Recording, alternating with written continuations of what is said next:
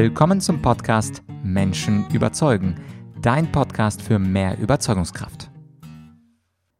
Mein Name ist Vladyachenko und herzlich willkommen jetzt zu Teil 1 des Interviews mit Herrn Thilo Sarrazin.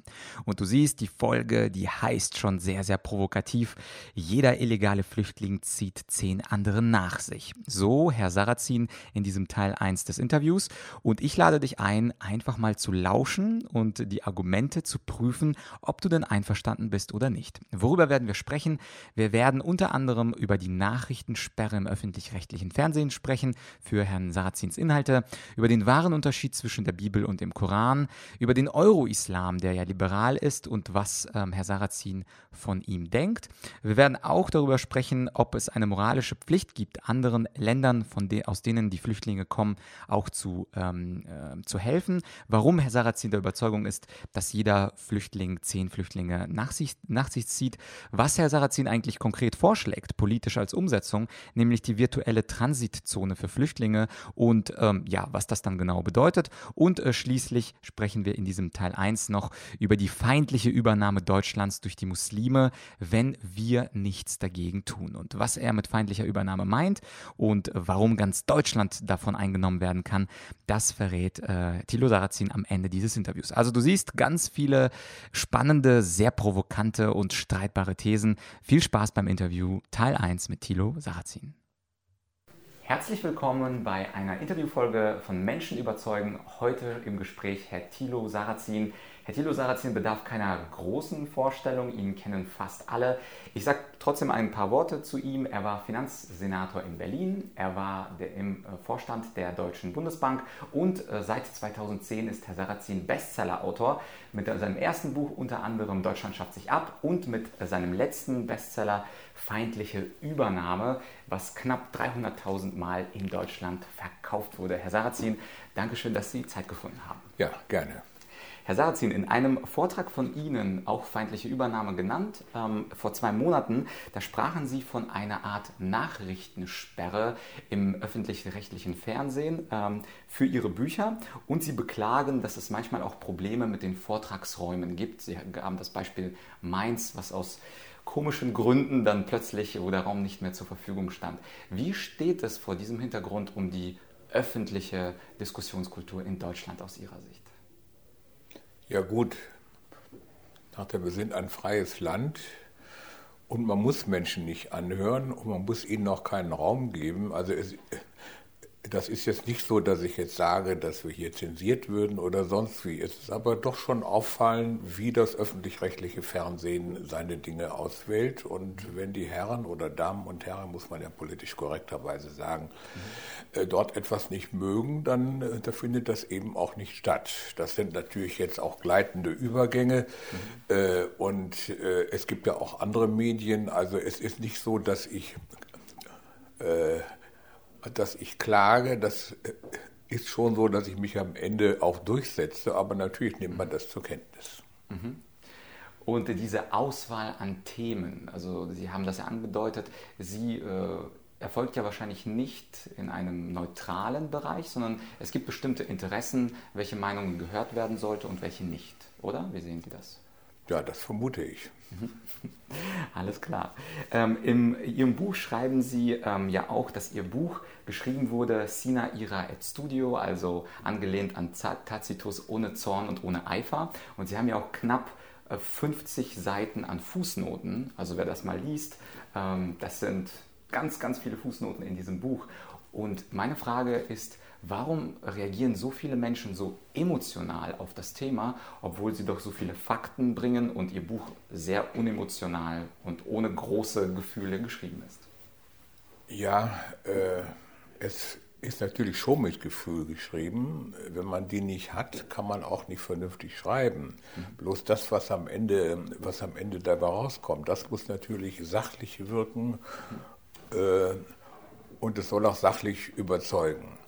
Äh, letztlich habe ich, ein, habe ich ein Thema hier, welches, äh, äh, welches viele emotional anspricht, äh, welches, welches, äh, welches, welches bei manchen äh, Ängste weckt und bei anderen Aggressionen weckt. Und äh, dann, wenn die Menschen mit den Gefühlen dabei sind, gibt es auch eben oft Zorn und Eifer.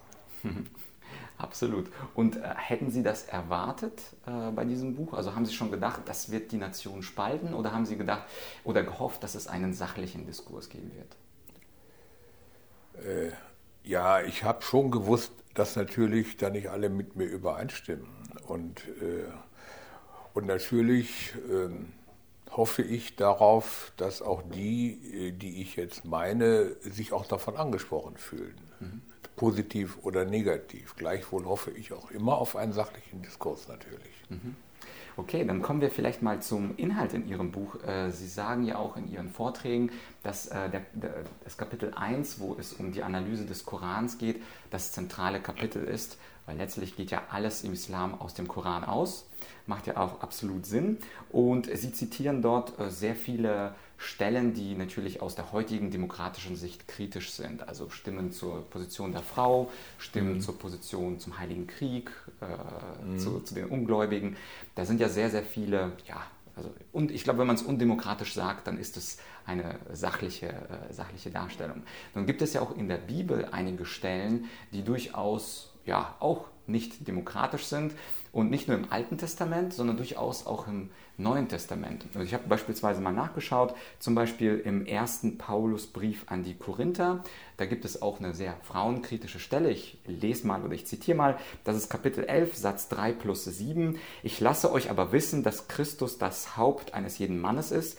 Der Mann ist aber das Haupt der Frau.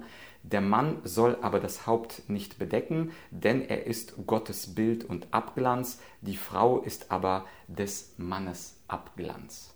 Also auch durchaus etwas, wo nicht viele Gleichberechtigung mitschwingt und das auch im ja, Neuen Testament. Und daher äh, meine Frage, also ist es fair, äh, ein Buch oder Stellen zu zitieren aus dem Koran, die undemokratisch sind, wo doch auch in der Bibel sehr viel Undemokratisches ist? Ja, also der Paulus war, wie es scheint, da nicht gerade ein Frauenfreund oder ja. jedenfalls hatte er ein etwas veraltetes Frauenbild. Mhm. Der Unterschied ist der, äh, der sogenannte Heilige Schriften sind ja immer von Menschen geschrieben. Mhm. Und, und, sie, und sie sind geschrieben da von Menschen äh, in ihrer Zeit. Der Unterschied zwischen Bibel und der Koran ist, wir der heutigen Christen wissen wir, äh, wissen, äh, dass wir die Bibel aus der Zeit interpretieren müssen und, darum, und darum dann nicht alles auf die Goldwaage legen können oder auch sagen können, dass hier und da eben vielleicht auch heute von uns so nicht geteilte gesellschaftliche Vorstellungen eingeflossen sind. Das, äh, das Problem äh, beim Islam ist, dass die dass die Mehrheit der Muslime und die, der Mehrheit der muslimischen äh, Religionsgelehrten eben, eben den Koran als die, die wörtliche Offenbarung Gottes ansieht, durch den Mund des Propheten. Der also Brief des Apostels Paulus, den Sie zitiert haben, war der Brief eines Menschen an Menschen. Mhm. Und, und so kam er in die Bibel. Nur dort, wo in der Bibel, wo in der Bibel Jesus zitiert wird, wird in der Tat Gottes Wort zitiert. Mhm. Sonst, reden, äh, sonst reden Menschen zu Menschen. Und das ist der Unterschied. Und wenn ich, und wenn ich eben das, was, das, was im Koran steht, mehr oder weniger wörtlich nehme, dann beginnt das Problem. Mhm. Verstehe. Nun gibt es ja auch äh, Bewegungen, die auch versuchen, den Koran historisch kritisch zu lesen, zu interpretieren. Äh, bei mir zu Gast im Podcast war auch äh, Herr Bassam Tibi, den ja. zitieren Sie auch im Buch. Und er hat ja dieses Konzept des Euro-Islam sich erdacht, der durchaus kompatibel wäre oder ist mit den europäischen Verfassungen. Äh, deswegen auch die Frage, wäre es nicht möglich, in einer neuen Interpretation des Islam langsam eine liberalere Sichtweise auf den Koran zu sehen, so wie es auch heutzutage mit der Bibel möglich ist, aber vor tausend Jahren noch nicht möglich gedacht war? Das ist natürlich denkbar, Dies zu entscheiden ist aber nicht an mir. Ich bin ja da kein Muslim, sondern mhm. dies zu entscheiden ist, äh, ist an den Muslimen. Und die Mehrheit der Muslime sieht dies eben anders. Und die Mehrheit ihrer, ihrer Religionsgelehrten sieht dies auch anders. Und der von Ihnen zitierte Bassam Tibi hat ja selbst die Hoffnung aufgegeben, mhm. dass sich hier in absehbarer Zeit etwas ändern wird. Diese Frage geht also nicht an mich, sie geht an die Muslime. Mhm, verstehe. Und könnte man sich vorstellen, dass je länger Muslime der liberalen Welt und der Verfassungswelt Europas ausgesetzt sind, dass die Wahrscheinlichkeit immer weiter steigt, dass eine historisch-kritische Exegese stattfindet, einfach nur weil die Sozialisierung in Deutschland stattfindet oder in Frankreich oder wo auch immer. Also zumindest so eine positive Prognose oder sind Sie da eher skeptisch? Ähm, ja, also das hängt vom einzelnen Muslim ab, mhm. was er daraus macht. Und der eine und der eine entscheidet sich so und der andere, äh, der entscheidet sich so. Und wir müssen eben sehen, dass die Mehrheit der Muslime mhm. an, an einer wörtlichen äh, Interpretation festhält und auch so lebt und sich verhält. Und das ist eben das Problem. Mhm, verstehe. Dann würde ich zu einem zweiten Themenblock kommen, und zwar äh, zum Thema Flüchtlinge, der natürlich auch immer mitschwingt. Ähm, äh, bezüglich der Flüchtlingsaufnahme war ich an einer Stelle im Buch etwas überrascht von dem, was Sie äh, geschrieben haben. Also Sie haben geschrieben oder die Frage gestellt, gibt es eine moralische Pflicht, die Einwanderung zuzulassen? Und das haben Sie verneint. Nein, gibt es nicht. Mhm. Und die zweite Frage, gibt es eine Pflicht, anderen Ländern zu helfen? Da haben Sie gesagt, da gibt es durchaus eine Pflicht. Und das hat mich überrascht, weil ich mich gefragt habe, warum gibt es eigentlich eine Pflicht, anderen Ländern zu helfen? Man könnte ja sagen, jedes Land ist für sein eigenes Schicksal verantwortlich. Ja, das ist es auch, aber wir sind moralische Menschen und wie der, und wie der, auch der barmherzige Samariter in der Bibel, wenn man, wenn, man, wenn man Not sieht, dann versucht man zu helfen. Das ist ganz klar und das gilt natürlich auch im internationalen Bereich. Man muss natürlich so helfen, wie man es vernünftig machen kann und so, dass man denjenigen, dem man hilft, auch in die Verantwortung nimmt für das, was er tut. Und natürlich sind wir es, sind wir es anderen Ländern auch schuldig, dass wir ihnen zum Beispiel helfen, wenn es jetzt meinetwegen Naturkatastrophen gab. Mhm oder dass wir oder dass wir Ländern, die vielleicht die vielleicht bildungsmäßig oder äh, in der Art, wie sie sich verwalten, in anderen Fragen nicht so weit sind, dass wir sie auch, dass wir sie auch beraten und ihnen da technische Hilfe geben, ebenso wie wir unsere, unsere Kinder auch in der, der Schule unterrichten. Aber dies muss eben immer Hilfe zur Selbsthilfe sein. Wir können nicht anderen, nicht anderen Ländern davor schreiben, wie sie zu leben haben und wie sie ihre Dinge regeln sollen. Bloß, bloß wenn wir meinetwegen sehen, dass, dass in bestimmten Ländern Afrikas es mangelt an Hygiene äh, dann, und sich deshalb auch da bestimmte Krankheiten ausbreiten, jetzt zum Beispiel Ebola, der mhm. Ebola-Virus, dann ist es ganz klar, dass wir sagen, naja, da was können wir denn tun, um das zu verbessern? Und dann kann man, kann man, dort, kann man dort Ärzte hinschicken, man kann, man kann selber Ärzte ausbilden, man kann schauen, dass die Menschen vor Ort das vielleicht zukünftig besser machen. Man kann sie aber auch nicht ewig an die Hand nehmen. Irgendwann müssen sie auch alleine gehen. Mhm. Verstehe. Und bei der Frage der Flüchtlingsrückführung, da haben Sie auch im Buch eine ganz klare Position. Ich habe auch mit anderen äh, Politikern unter anderem äh, diskutiert über die Frage der Flüchtlinge und ähm, alle sind sich einig, dass man Flüchtlinge dann im Mittelmeer retten soll vor dem Ertrinken. Aber äh, welche Richtung dann das Schiff nimmt, wenn man die Flüchtlinge dann rettet, das ist bei vielen Politikern und bei Ihnen eine etwas andere Richtung. Äh, viele sagen, sie sollen nach Europa kommen. Sie schlagen vor, dass man äh, sie zurückführt, direkt vom äh, Mittelmeer dann zurück in die Länder, von, von wo sie kommen. Warum äh, sind Sie dafür, dass man die Flüchtlinge wieder zurückbringt? Erstmal rede ich jetzt in dem Zusammenhang nach der Nicht von Flüchtlingen. Das sind Menschen, die suchen ein besseres Leben. Wer über das Mittelmeer kommt, ist zum allergrößten Teil kommt, kommt aus dem Senegal oder kommt, kommt aus Eritrea. Äh, er, er, er nach der Suche ein besseres Leben und will bei uns eben illegal einwandern. So. Und wir müssen, wir müssen äh, unterscheiden, die äh, also Hilfe, die wir geben für Flüchtlinge, das sollte man tun ortsnah in Kriegsgebieten. Da kann man, da kann man, äh, da kann man Lager unterstützen, da kann man Nahrungsmittelhilfe geben und da kann man medizinische Hilfe geben, sodass die Menschen, wenn das dann vorbei ist, auch dann wieder zurück können. Und die andere Frage ist, was wir mit denen tun, die einfach, die einfach zu uns kommen wollen. Und da sage ich, jeder, jeder, der mit Erfolg zu uns kommt, zieht ja zehn andere nach sich. Er sagt, ich habe es geschafft und ich bekomme hier vom Staat Geld und das ist so und so viel und ich werde medizinisch versorgt und das, das ist hier und dann kommen die anderen hinterher. Und, und erst dann, wenn jetzt klar ist, dass diejenigen, die das, die, das, die das illegal versuchen, es am Ende nicht schaffen, werden diejenigen, die vielleicht auch kommen wollen, sich das überlegen, ob sie wirklich kommen. Und ich finde es ja besser, dass die Menschen, meistens ja junge Männer zwischen, zwischen 18 und 25, die kommen, dass die Menschen ihre, ihre Kraft da zu Hause aufwenden, in ihren eigenen Ländern, um sich also bessere Regierungen zu wählen und, und um dort etwas aufzubauen. Was ich an Ihrem Buch sehr gut fand, ähm, ist, dass Sie am Ende, im letzten Kapitel, dann auch wirklich eine praktikable Lösung anbieten. Äh, viele Bücher beklagen sehr Probleme, aber sie äh, setzen sie nicht in praktische Politik um. Und Sie haben da ein sehr interessantes Konzept entwickelt von, ich zitiere mal, die virtuelle Transitzone, wo man als Flüchtling ähm, erstmal äh, als nicht eingereist gilt.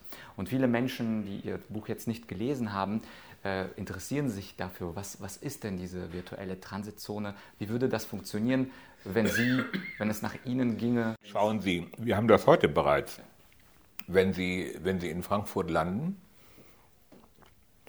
äh, äh mit, einem, mit, einem, äh, mit einem Flug äh, aus Afrika oder von sonst, von sonst außerhalb des, des Schengen-Raums, dann gibt es den sogenannten Transitbereich. Das ist vor den Stellen, wo die, wo die, wo die Bundespolizei da den Ausweis kontrolliert und einen reinlässt oder nicht. Und solange man da nicht durch ist, gilt man als nicht eingereist.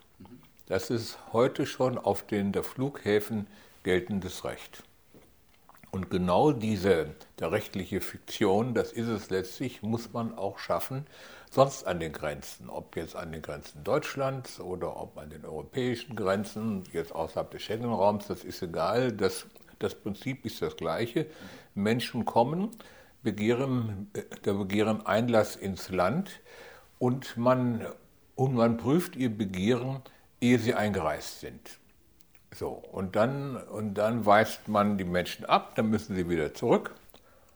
Oder äh, oder man lässt sie eben ins Land. So, und das, und das ist das Verfahren, sodass wir raus sind äh, aus der Mechanik, dass die Menschen kommen, äh, letztlich bei uns, bei uns materielle Leistungen bekommen, bei uns ein, ein Aufenthaltsrecht bekommen und vor der deutschen Gerichten da Prozesse führen können und so weiter. Das sollte man alles ausschalten sondern man wollte sagen, wir entscheiden über die Einreise.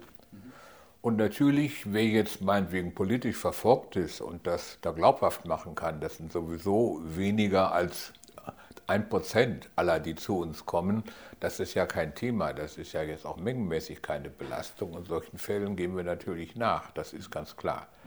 Aber erst dann, wenn wir sagen, jawohl, du hast, einen, du hast möglicherweise einen einen Anspruch, dann darf erst jemand ins Land.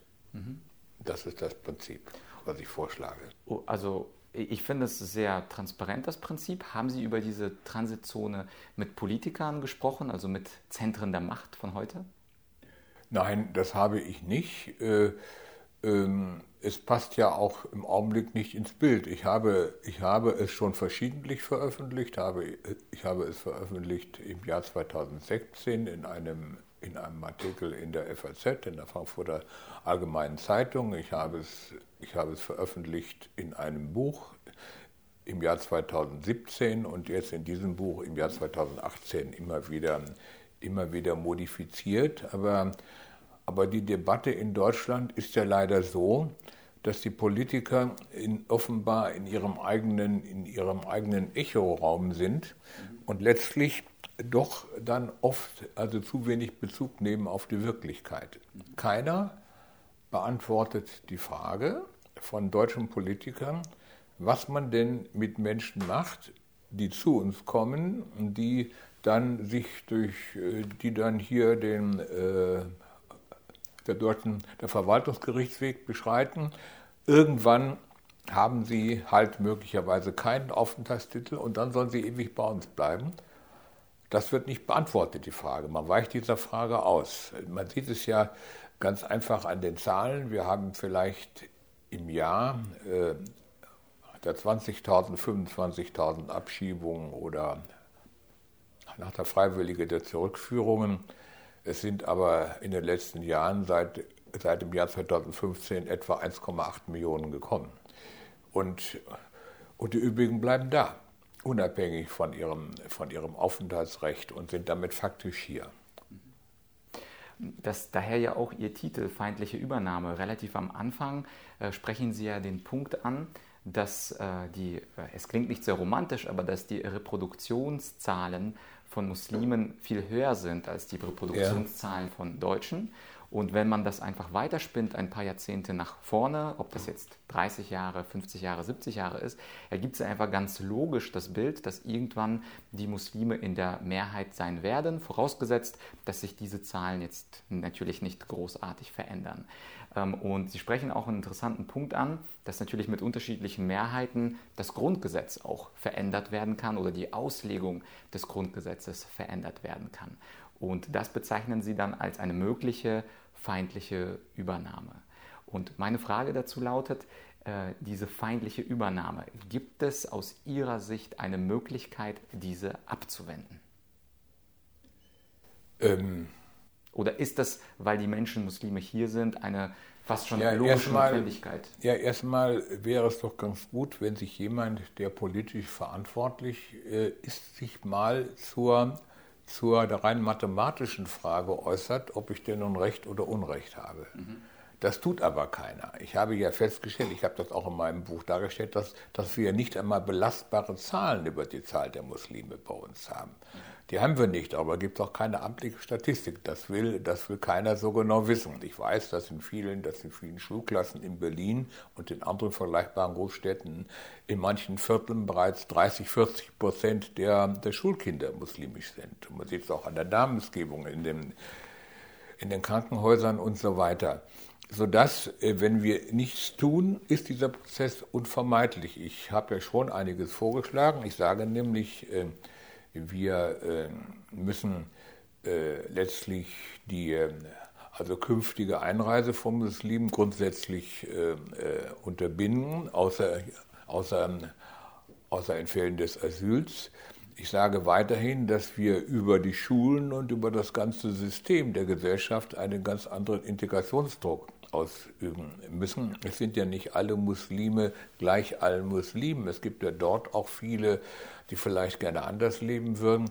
Und es ist ja auch, und das ist ja, ist ja in meinem Buch auch zentral, das ist ja die Rolle der Frau. Die Muslime sind ja deshalb so kinderreich, weil die Frauen im Durchschnitt in dieser Kultur in einer abhängigen und gedrückten Rolle gehalten werden. Und darum werden sie, wenn sie jetzt also wenn Sie jetzt hier zur Schule gehen, müssen Sie ab dem, ab dem 11. Lebensjahr Kopftuch tragen, wenn es also konservative Muslime sind. Sie können nicht, Sie können nicht mit deutschen, mit deutschen Freundinnen abends, abends äh, in die Disco gehen und schon gar nicht dürfen sie einen Freund haben oder gar mit ihm intim sein.